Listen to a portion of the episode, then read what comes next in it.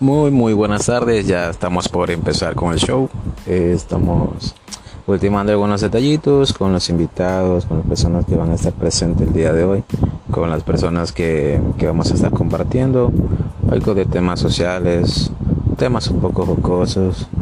Ya saben cómo es la manera de, de nuestro programa y esperando que, que sea de su agrado. Como siempre podrás escucharnos en, en los podcasts, podrás escucharnos en las redes sociales y en unos días más vamos a, estar ya subiendo el video. Bueno chicos, espérenos un poquito más que ya salimos.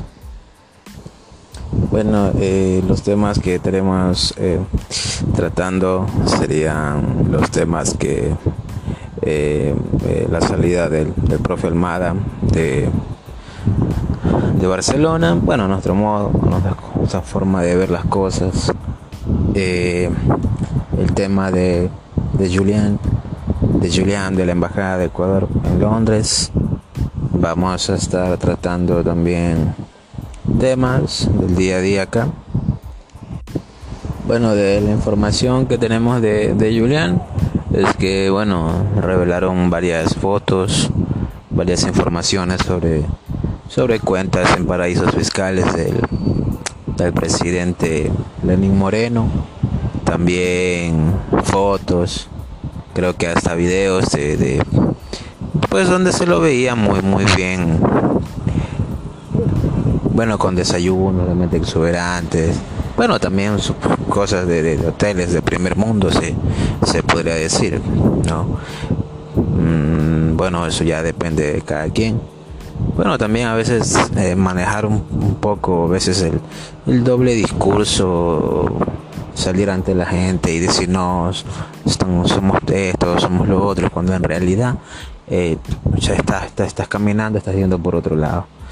Eh, también sería sobre la información sobre sobre las empresas que bueno no, no, lo vinculan directamente a él vinculan a familiares pero son, son temas que realmente se tienen que que en la justicia de aquí de, de, del Ecuador bueno se tienen que que tomar cartas en el asunto eh, de pronto llevar a investigación estos temas como como siempre dice dicho si la gente habla por algo ha de ser hay que creer 50-50.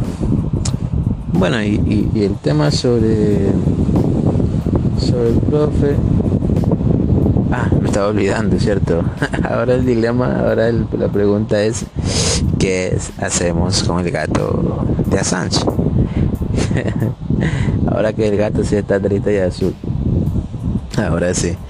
Eh, y también bueno, yendo al tema de, Barcelona, realmente nos tomó de sorpresa el, la, la partida del profe, de profe Almada.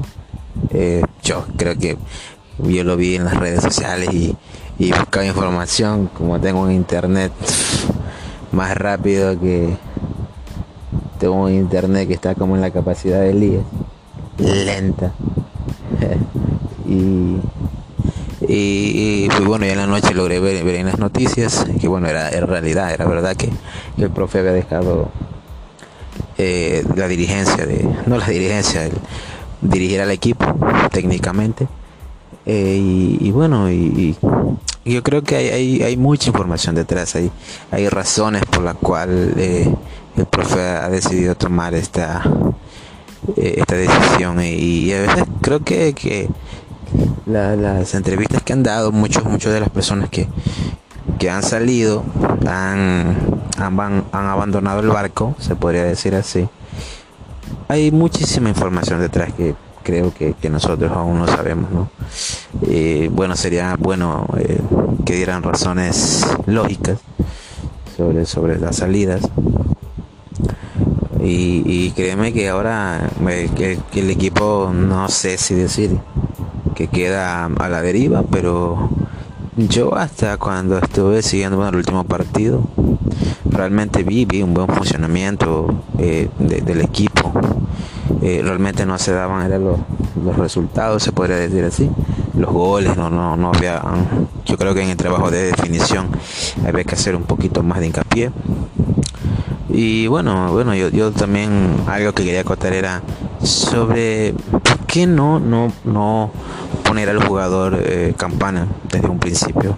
Yo digo que, que si el jugador tiene la capacidad, tiene la vitamina H, como nosotros decimos, él puede realmente, no, no, no, esa vitamina, no, no, realmente eh, huevos que pone en la cancha, como comúnmente decimos nosotros.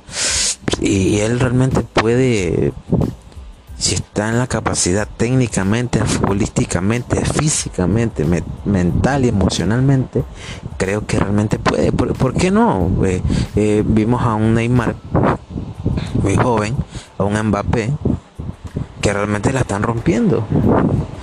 En su momento Neymar la rompió en Santos.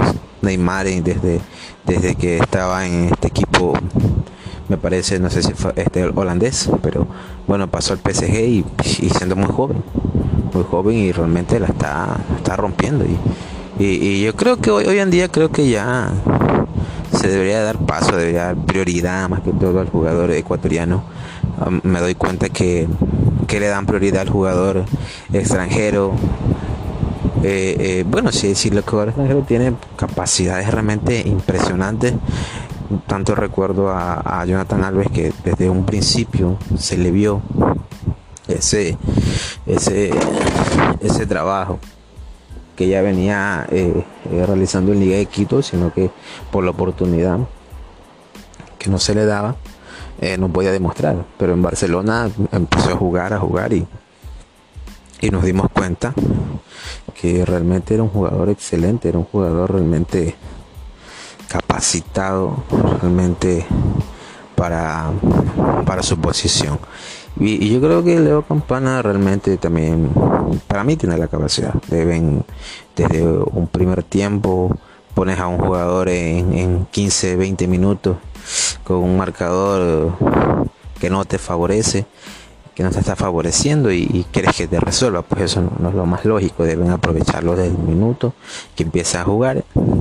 Eh, y, también debería darse Márquez, Oyola, el, el otro jugador colombiano, Pérez, que el nuevo técnico que llegue debe, debe, debe eh, ajustar un equipo con, las piezas que tiene y, yo creo que tiene para dar mucho más, mucho más, creo que dirigencialmente creo que se ve reflejado en el equipo, eh, hasta donde eh, he visto noticias, he leído la prensa, se le estaba debiendo tres, tres meses al cuerpo técnico, pero realmente hay muchas cosas detrás, detrás que, que realmente se deberían manifestar las cosas realmente.